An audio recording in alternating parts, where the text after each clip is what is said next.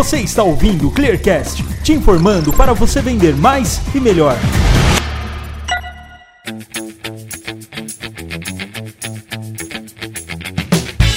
Oi, pessoal, bem-vindos a mais um Clearcast, o podcast da ClearSale.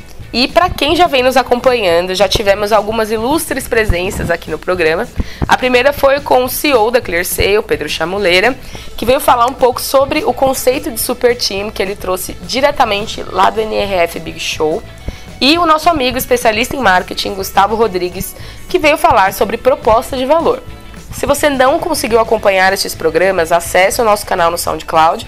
Assim que você acessar o programa de hoje, você consegue ouvir estes outros, está tudo lá. Bom, nosso convidado de hoje é o Felipe França, que faz parte do time de inteligência digital da ClearSale, formado e pós-graduado em marketing, publicidade e propaganda, e vai trazer um assunto aqui hoje que está fervendo no mundo dos negócios e causando também muitas dúvidas nas pessoas, que é o growth hacking.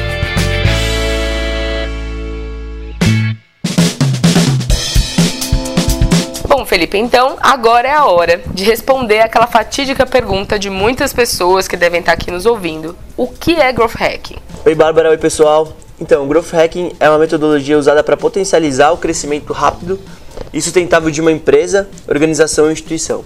Ele é um processo, na verdade, de experimentação e de teste em diversos no seu processo, nas suas atividades. Todo mundo, para fazer qualquer coisa, tem processo. Né? O Growth Hacking visa você revisar esses processos e alterá-los de uma forma rápida e que seja eficaz para sua empresa, para você ter ganhos aí potenciais na sua empresa. O hackear justamente é isso, pegar uma, uma, uma parte, antes, antigamente esse termo era, era usado para linhas de código, onde você retirava uma parte da linha de código e colocava outra para gerar uma terceira algo novo. Growth Hacking é justamente isso. Você tem os seus processos, você tira uma parte que não está performando legal dentro do seu processo, coloca uma nova atividade, um novo jeito de fazer, e aí você consegue construir um novo, uma nova atividade completa. É, até Felipe, você tinha falado comigo outro dia sobre um exemplo muito bom que eu acho que vale a pena para ilustrar aqui para o pessoal, que é de uma pessoa que trabalha no time de limpeza aqui da ClearSale, né? Acho que vai deixar bem claro para as pessoas um um pouco do, do growth hacking. Exatamente, é uma visão muito do growth hacking que não é de marketing digital e nem desenvolvedores aí como o mercado é, prega algumas vezes. A gente tinha o caso de uma funcionária que precisava limpar é, os vidros aqui da, da nossa empresa, só que ela não conseguia limpar do lado de fora e isso acarretava um custo porque a gente aqui tinha que contratar uma, um terceiro para fazer essa limpeza.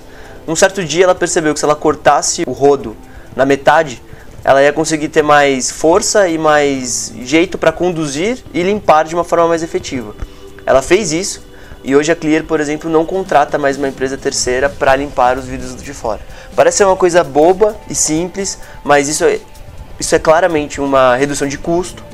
É, é um funcionário que pensa em otimizar suas atividades, escalar. Então agora todo mundo que trabalha na limpeza utiliza essa forma de limpar e, e a empresa que sai ganhando com isso. Acho que esse é o grande exemplo que a gente tem do mundo offline que acontece aqui no nosso dia a dia.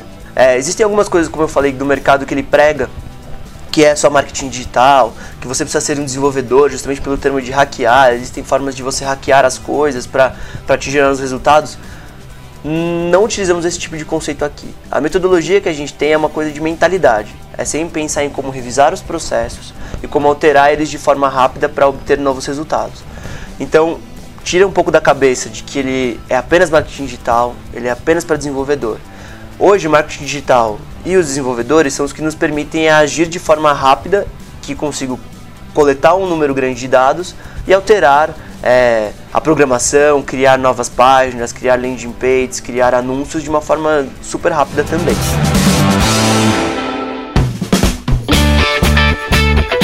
como que surgiu o Growth Hacking, né? Ele, na verdade, ele é uma, uma questão de, de criatividade, porque quando você precisa, você tem que ser criativo para continuar no mercado.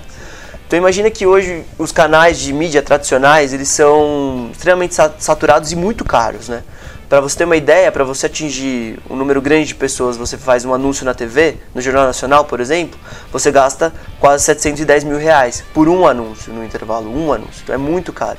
Na revista Veja, é quase 500 mil reais para uma página, dependendo da sessão onde você estiver.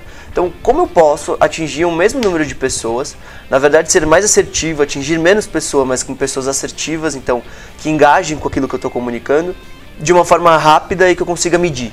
É o marketing digital são as ferramentas de mídia hoje que a gente tem. Você está falando, falou de maneira rápida, de medir também. Isso é legal porque a gente não tem muito esse hábito no nosso dia a dia de trabalho, né? Algumas as pessoas que estão ouvindo que tem, que ótimo, mas pensando na maioria, a gente realmente não tem. Porque a gente fica muito preso a cumprir demandas, a cumprir deadlines e tudo mais. E a gente não pensa, pô, o que, que aconteceu com aquilo que eu entreguei, né? Que número que gerou, como impactou e como ainda posso ajudar a melhorar, né? Tem muito isso. Exatamente. Pensando numa, numa equipe de marketing, que é o que vai mais utilizar essa metodologia, na verdade pode todo mundo pensar nessa forma, mas acho que para marketing ela é muito visível de resultado. É, muitos players se concentram só em. Muitos players, não, muitas empresas se concentram apenas em promoção e o produto. Ah, eu vou baixar o preço, eu vou, meu produto agora é o melhor do mercado, eu vou brigar por esse, por esse tipo de concorrência e, e todo mundo utiliza os mesmos métodos de mídia. Por que não pensar em como melhorar essa sua entrega da, da, da campanha, da mídia efetiva, do que necessariamente falar que o produto não presta ou de que a promoção não está assertiva e tudo mais. Então acho que o grande desafio que o Growth Hacking vem para ajudar também é como melhorar essa distribuição. Então eu faço um anúncio no Facebook, o Facebook dá uma série de dados que a gente pode revisar e tomar uma decisão em cima deles. Eu não vou lançar a campanha e depois de um mês, dois meses olhar. Um Google AdWords, é, ele dá também inúmeros insights, surgem alertas o tempo todo. Só que você tem que ter alguém acompanhando que faça mudanças rápidas para atingir novos resultados, resultados expressivos para a empresa. Hoje, como costuma funcionar na maioria das empresas, eu faço uma promoção, eu espero, eu demoro para medir, quando eu pego o resultado eu ainda vou apresentar para meio mundo. Não, o Growth Hacking ele permite que você está vendo ali que não está performando, vou alterar, vou mudar, desde que seja um, um criativo na mídia. Acho que o grande desafio que o Growth Hacking tem é também de ajudar nessa distribuição de mídia de uma forma mais assertiva. Então, poxa, eu, eu gasto um anúncio de TV, um anúncio em revista, onde eu não consigo ter dados, mensurar se foi efetivo ou não, eu posso utilizar o meio digital, onde ele vai me fornecer uma série de informações para tomada de decisão. E de novo, rápida, real time. Então, no máximo, você consegue um dia para ver se está certo ou não aquilo que você pensou no planejamento da sua campanha. E esse desafio, ele é tão visível que o Facebook há dois meses mudou a própria política dele de entrega de postagens. Então, agora ele prioriza amigos e família então, de novo, é mais um desafio aí que a gente tem, pessoas que trabalham com marketing digital, de agora eu tenho que me desdobrar para entregar a mesma forma para o público que vai engajar mais com o meu conteúdo. Ou seja, aquela postagem que eu fazia organicamente não vai chegar para o usuário, então eu preciso gastar um dinheiro, gastar um, pagar o Facebook para ele poder entregar. Se eu entrego para a pessoa errada, eu estou jogando dinheiro fora. Então o Growth Hacking visa a otimização dessa, desse dinheiro investido para potencializar os resultados.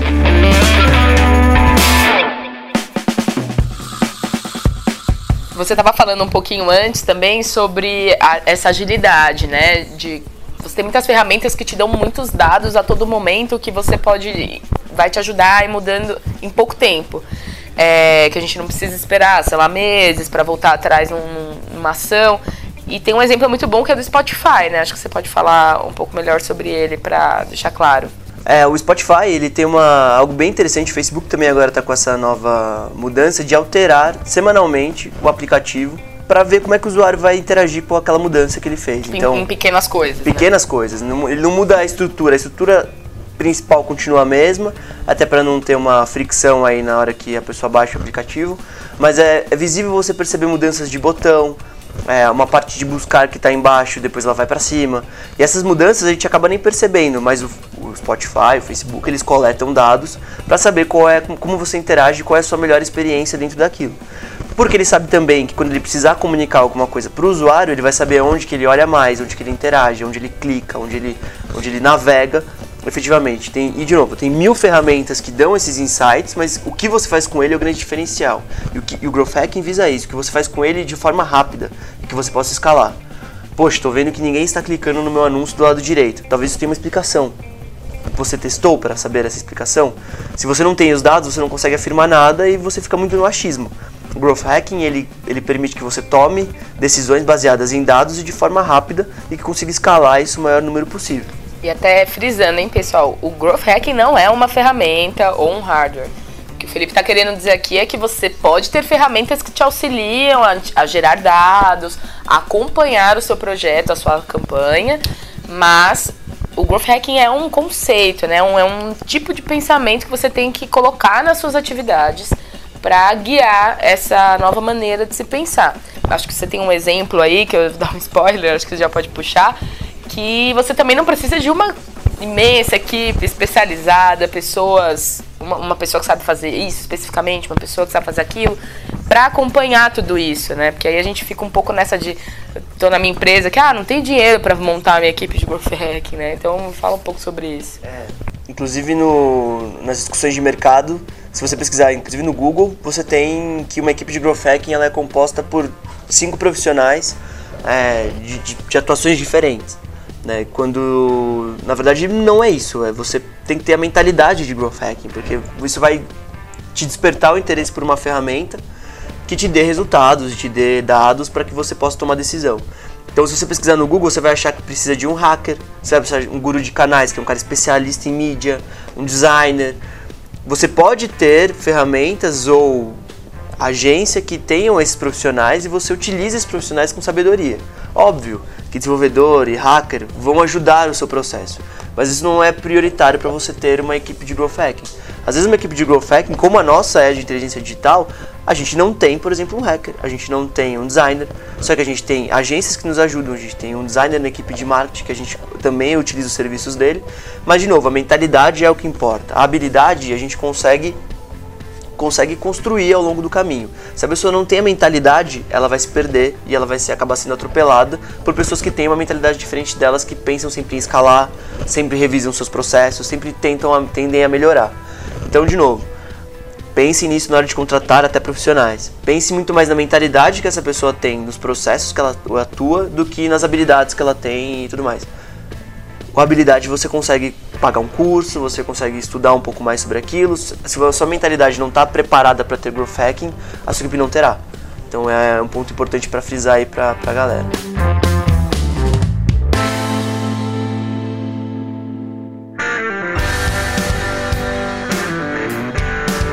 Muitos se focam de novo na, no, no, famoso awareness, na aquisição. Então é, eu vou jogar para todo mundo, as pessoas estão vendo o meu produto, estão vendo a minha marca, estão é, adquirindo o meu produto, estão comprando ele, né? E estão usando ele. E depois não enxergam mais o que está acontecendo.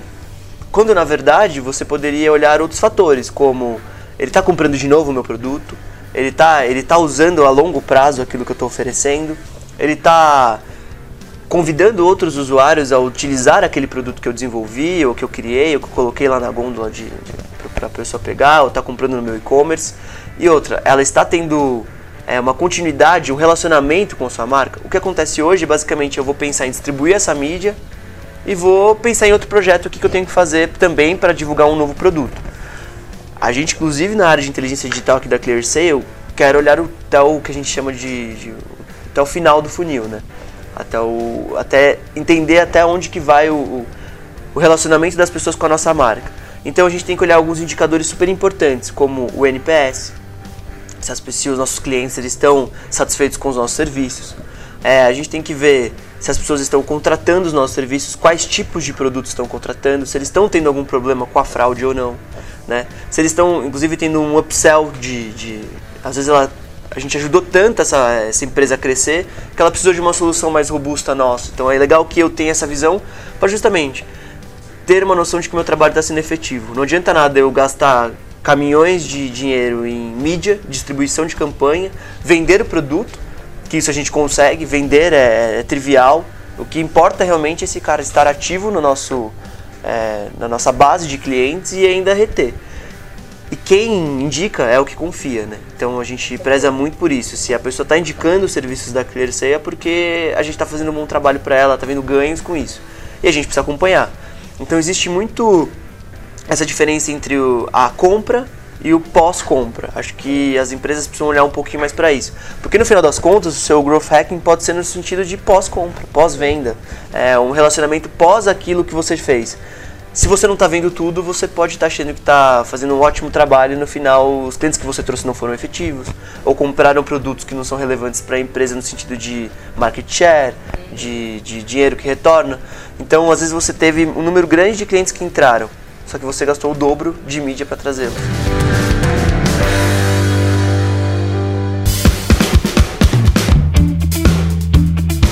O, legal também de tudo isso que, que, que a gente está falando aqui no programa é de não ter medo de errar, né? Porque o Growth Hacking traz um pouco essa mentalidade pra gente, porque no, no, mundo corporativo, né, a gente tem muito essa coisa do não, melhor eu demorar não sei quanto tempo e entregar redondo.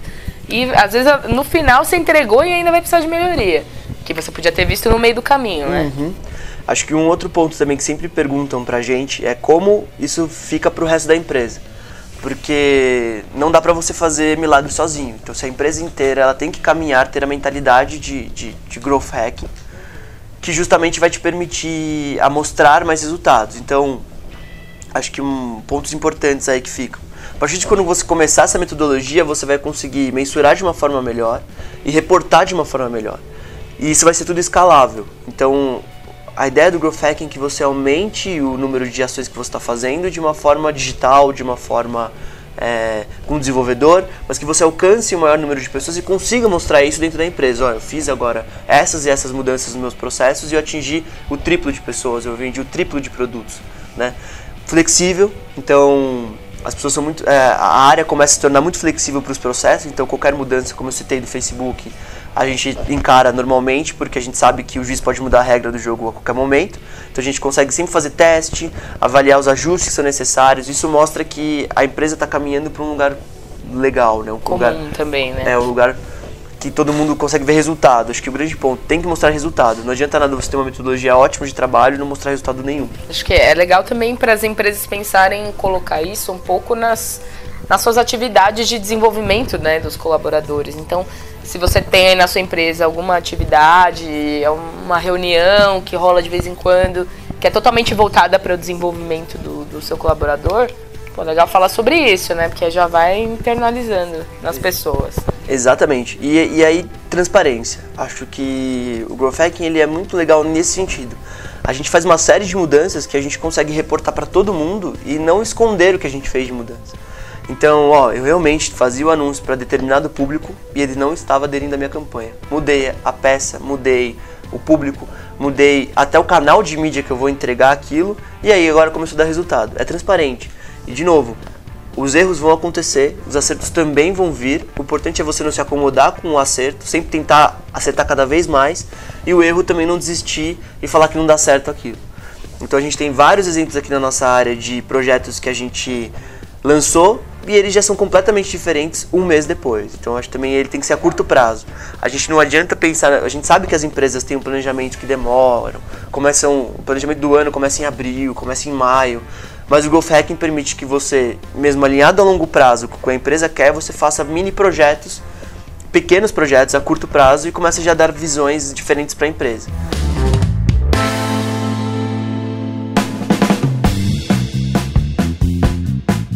Um exemplo muito legal aqui na ClearSale, eu acho, para a gente falar do nosso próximo tópico, que é o nosso movimento Compre e Confie. Até para quem não conhece, quem entrar direto pelo SoundCloud pode voltar lá no nosso blog do site, que eu, eu deixo o link do, do, do site do movimento lá no, no, no, post do blog, aí vocês podem entrar lá para conhecer um pouco melhor. Mas o movimento Compre e Confie, o que ele tem a ver com esse tópico que a gente vai abordar aqui agora, é que ele coloca a pessoa, né?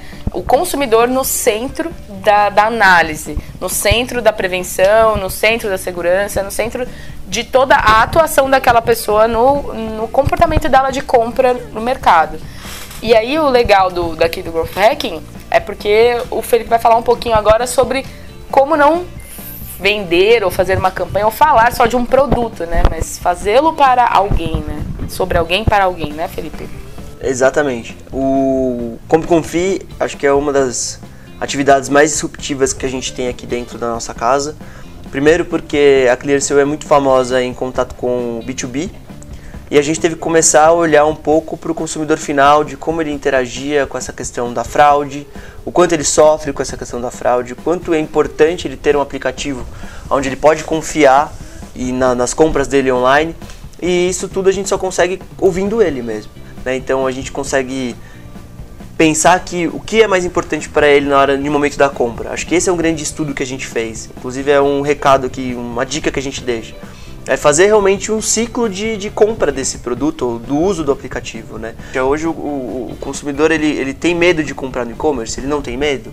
O que, que dói para ele na hora de comprar? Ah, ele precisa ver a entrega, ele tem medo de deixar os dados, ele compra em qual lugar? Por que, que ele considera confiável comprar em um e-commerce e não no outro? E percebendo isso, a gente vai fazendo ajustes também, pequenos, mas que são significantes para divulgar o aplicativo.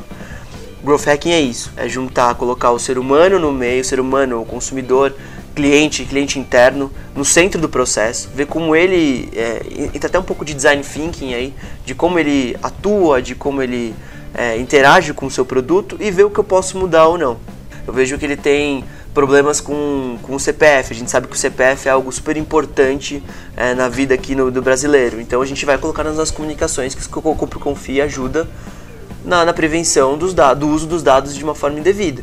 Então isso chama a atenção do público. E essa foi a grande virada do movimento Compre. A gente entendeu a dor do consumidor final. Isso só foi possível, obviamente, com dados, com revisitar os processos, distribuição de mídia, acho que engloba muito do que a gente conversou aqui hoje, é o movimento Compre Confia, a forma que ele vem sendo divulgado para o mercado hoje.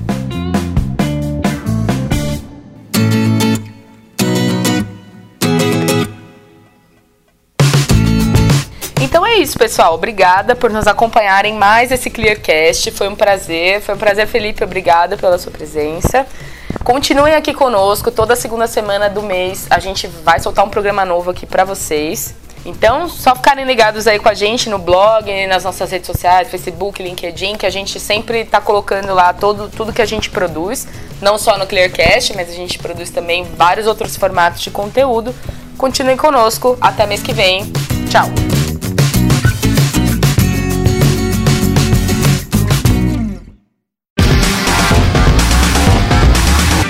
Você ouviu o Clearcast, o podcast da ClearSale.